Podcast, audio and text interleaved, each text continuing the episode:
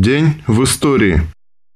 7 июля 1882 года родился Янка Купала Иван Доминикович Луцевич, великий белорусский советский поэт, народный поэт БССР 1925, академик АН БССР 1928, лауреат Сталинской премии. В этот же день 1907 года родился легендарный чекист Павел Анатольевич Судоплатов. Павел Анатольевич Судоплатов – легендарный чекист, один из руководителей советской внешней разведки, генерал-лейтенант, заслуженный работник НКВД, сотрудник ОГПУ. Ликвидировал лидера ОУН Евгения Коновальца, организатор убийства Льва Троцкого, оперативный псевдоним Андрей. 7 июля 1909 года товарищ Сталин совершил побег из Сольвыча-Готска, куда он был сослан царским правительством. Сталин возвращается в Баку на нелегальную работу. Со дня своего первого ареста в марте 1901 года и до февральской революции 1917 года Сталин ведет в нелегальных условиях напряженную, героическую жизнь профессионального революционера Ленинской школы. В этот же день 1912 года родился Иван Данилович Кудря, руководитель разведывательно-диверсионной группы в оккупированном гитлеровцами Киеве, был сотрудником внешней разведки НКВД, с началом Великой Отечественной войны оставлен в Киеве для организации руководства разведывательно-диверсионными группами. Принимал участие в подготовке и проведении боевых операций семи диверсионных групп в оккупационном немцами Киеве. Собирал здесь разведданные о противнике и его агентуре. В результате предательства был схвачен гитлеровцами 5 июля 1942 года и замучен в ноябре того же года. Герой Советского Союза. 1918. Ликвидация контрреволюционного мятежа левых эсеров в Москве при поддержке латышских стрелков Вацетиса. Идут повальные аресты левых эсеров.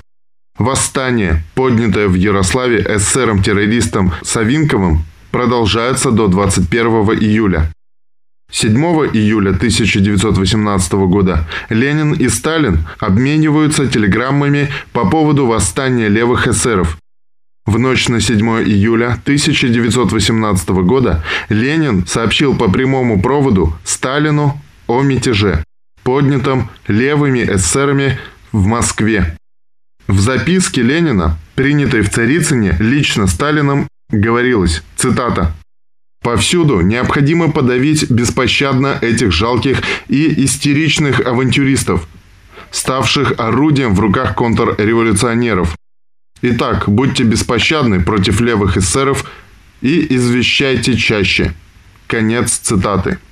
В ответ на сообщение Ленина Сталин пишет из Царицына. Цитата. «Ваше сообщение принято. Все будет сделано для предупреждения возможных неожиданностей Будьте уверены, что у нас не дрогнет рука. Конец цитаты. 1919. Восстание в Дайеровском батальоне.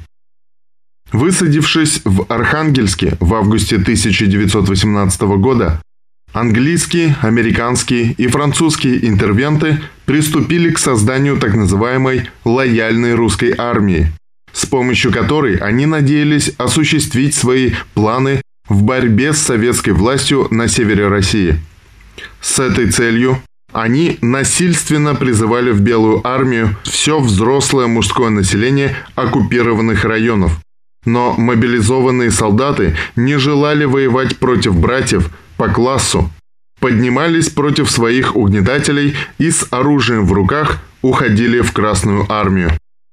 7 июля 1919 года восстала одна из рот Дайеровского батальона славяно-британского легиона, сформированного англичанами в Архангельске весной 1919 года, в основном из военнопленных красноармейцев. Части бойцов роты удалось перейти к красным. Часть была захвачена. Организаторы восстания были без суда расстреляны, а остатки батальона разоружены англичанами. Перебежавшие солдаты влились в красноармейские части и впоследствии активно сражались против белогвардейцев вплоть до освобождения Архангельска. А затем вместе с частями 6-й армии были переброшены на Западный фронт. Восстание в Даировском батальоне, как и выступление в других частях Белой армии Северного флота, показало – что стремление интервентов заставить русских солдат воевать за чужие им интересы не оправдалось и что вся их авантюра с поддержкой так называемого Временного правительства СССР Чайковского провалилась. 7 июля 1931 года с аэродрома небольшого городка Урень Нижегородской области Впервые в истории нашей страны специально для целей авиапатрулирования лесов поднялся маленький самолет «Биплан» ПО-2.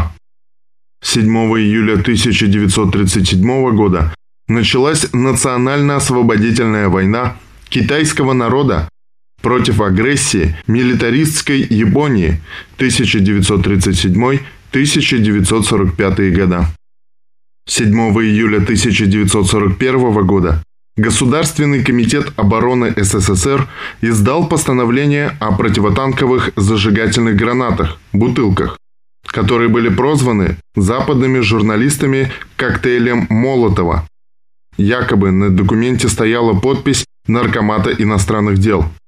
На самом деле там значился сталинский автограф.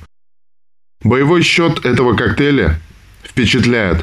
По официальным данным, с его помощью советские солдаты – уничтожили 2429 танков, самоходных артиллерийских установок и бронемашин, 1189 дотов и дзотов, 2547 других укрепленных сооружений, 738 автомашин и 65 военных складов. Состав смертельной смеси прост. Две трети бензина на треть машинного масла. В этот же день 1947 года основано Всесоюзное общество по распространению политических и научных знаний Всесоюзное общество знания.